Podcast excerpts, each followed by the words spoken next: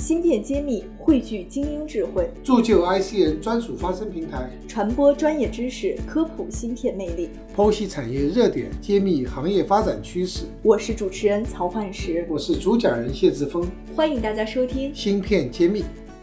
欢迎大家收听芯片揭秘，我是主持人幻石。今天我非常荣幸的邀请到了亚观科技首席营销官林伟林总来做客我们芯片揭秘。那么今天呢，是我们要探讨的一个话题，刚好是林总比较资深从事的一个方向，叫 AI IoT。那么现在有很多人去讲，他说 AI 在各种领域的应用。那我们之前也一直在探讨，到底它跟我们万物互联的世界会有什么样的一个连接，或带来世界什么样的改变？那么今天林总就会给我们带来他的切身的观察与分享。那么下面有请林总给我们听友们打个招呼。各位听友好，呃，感谢幻石的邀请，我是来自杭州亚光科技的林伟啊，大家好。呃，AIoT 应该是说今年开始特别热门的一个话题。那 AIoT 它其实是 AI 加 IoT，把这个两个 I 呃缩成一个 I，这样就大家简称为 AI AIoT 啊。以前呢，AI 大家讲的更多的其实是机器视觉，讲的是语音方面的 AI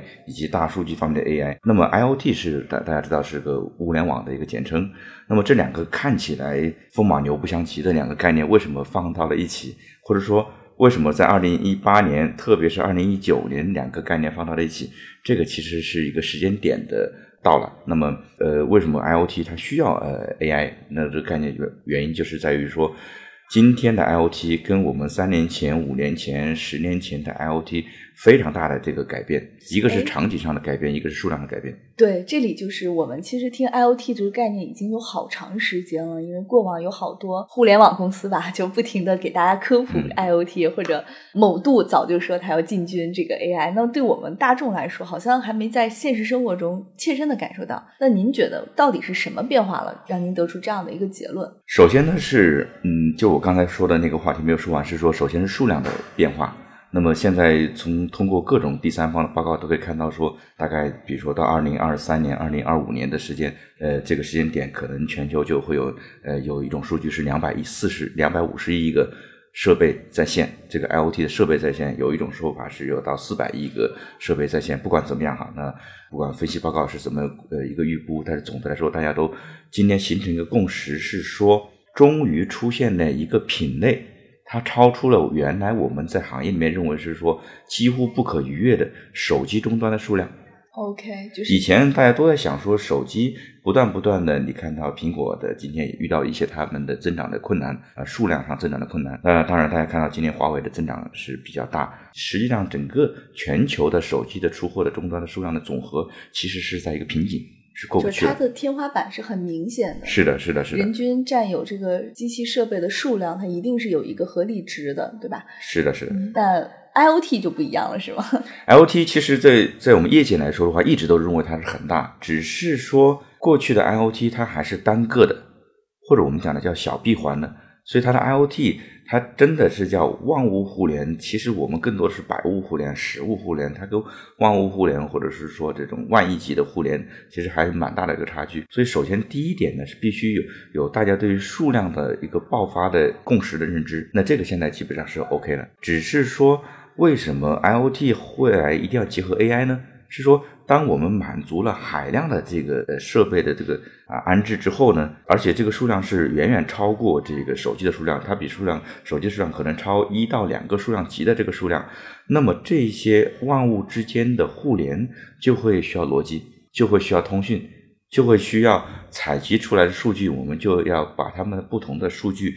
要进行啊贴标，也要进行啊要要进行清洗，最后要进行运算，然后要去呃合理的分布这里面的这个逻辑。所以呢，应该说这个 IOT 它没有数量，我们没有就没有未来的万物互联。但是呢，有了数量，如果没诶没有一个基于 AI 的一个算法，它其实这个数据是是互相之间会打架的。其实反而是会是个噩梦。那么到最后呢？比如说我们现在做的这个智能家居，其实我们以这个为例的话，等会儿我们讲为什么会讲智能家家居或者选择智能家居这个赛道啊。那么以智能家居为例，其实我们家里面未来会有平均每一个家庭里面会有六十到一百个设备，物联网的 IOT 设备。那这个设备你可以你这么理解是说，大部分是过去家里面是没有的，它是个纯增量的市场。那么纯增量的这样的一个大几十个、上百个设备之间，如果不能有一个 AI 或者基于 AI 的这样的一个协同的一个算法或者是一个逻辑在里面，那我们的全屋智能就很有可能变成全屋智障。所以在这个时候，如果是没有 AI，我们只是以单维度的去增加海量的铺设这个 IoT 设备，这个未来会是一个噩梦。芯片揭秘现已根据粉丝要求上线了文字版内容，请添加文下客服接收你想要的科技知识吧。整理确实非常不容易，请点个赞，给我们工作予以精神上的支持吧。那所以数量有了，然后 AI 的算法来了，您觉得这个逻辑就能走得通了，是吗？呃，当然这个呃这是呃前提，那个逻辑通其实跟这个产业活不起来是两码事情。嗯，但是呢，它是个因果关系。不是一定有这个因就一定有这个有这个果，是说你首先得有这个因，才有这个果的可能性。那么，在这个万物互联以及有 AI 的这个诉求之后，接下来就是要选这个选时间点，要选赛道。这几年产业里面有一个共识是说，可能哈看起来说，当然过去有各种工业互联网、农业互联网，有智慧城市，有些各种各样的。但是呢，从产业的角度来说，可能有两个赛道会比较。接近于说所有人都可以一起来参与的这样的一个生态的赛道，这一个就是汽车，就是我们讲的这个自动驾驶相关的这个智能车，智能车，因为车它就是一个大号的这个智能手机啊，当然比智能手机要复杂多了。第二个就是智能的房子，因为只有这两个设备，它是原来就存量的一个场景。待的时间最长的两个空间，要不在车上，要不就是在家里或者办公室。对对对，而且像这种赛道起来，它一定需要我们的风险投资的注入，一起来协同。那么对风险投资来说，对 VC 们来说，衣食住行这四个都是都是海量的这个万亿级的赛道。当你能把衣食住行里面的任何一个赛道把它做深，把它故事讲通，把这个闭环画完，让投资人相信你这个逻辑，他们钱就会进来。啊，这里面就当然会产生泡泡啊。那么很多人说这个泡泡不好，对于这种新兴产业来说，这个适当的泡泡是非常呃有效的一个促进剂。那么您这边我看是选择了家居的这个赛道，为什么啊？对，那为什么选择这个赛道？就是我想听听您的这个选择的逻辑，也可以给我们一些启发啊。这个要于公于私哈。其实啊，于公来说的话，其实是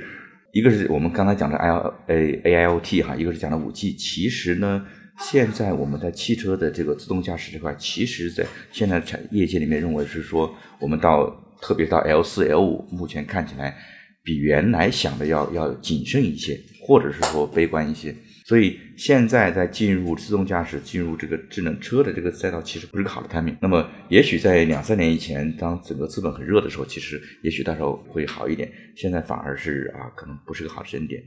但是呢，住呢不一样。注是因为在自动驾驶里面，其实还是要比较多的，是我们去模仿欧美，特别是美国，特别是加州的这些呃科技公司、以色列的公司，他们在自动驾驶上面的一些路径，我们是有一个路径依赖的。但是在注这一块呢，中国这个市场是发现我们想依赖没有路径。原因是因为在中国是一个十三亿人口到十四亿人口的一个地方啊，我们有九百六十万平方公里的这样一个土地，我们是一个城镇化还远远没有完成的这么一个场景，我们是有一个政府的总体的协调非常能力非常强的这样一个政府，导致说在只有在中国这个土壤上面才会出现。像碧桂园、像万科这种每一年接近大几千亿甚至上万亿的销售额的地产公司，那么我们可以看到美国，我们可以看到欧洲，同比我们可以看到日本，他们过去没有，也许未来也不会有像中国这样的一个万亿级的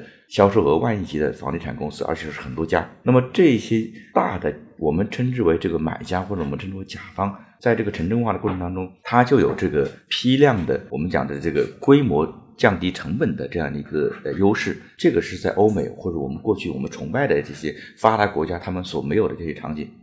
所以我们就很明显的发现说，如果说智能家居这个市场或者 L A I O T 在智能家居这个场景里面获得比较大的转化率的话，一定是在中国而不是在欧美，所以这个是一个我们从于公来说，那于私来说，因为我过去呃二十年基本上都在消费电子，应该说。那个啊，汽车电子会比这个更难。我们刚才讲的是汽车电子，那么消费电子呢这一块跟我的原来熟悉的认知的很多的这个积累是有关系的，所以正好这个天时地利啊融合的这个团环境，我们就选了这么一个赛道。大概我是去年五月份开始加入这么一个团队。感谢林总给我们分享了这么多他的真知灼见。那么我们下一期请林总给我们畅想一下，在 AIoT 的智能的时代，我们的家居到底会做什么样的一个改变？我们可以一起来设想一下。那么我们下期再见。好的，啊，感谢主持人，哎，听众朋友，谢谢。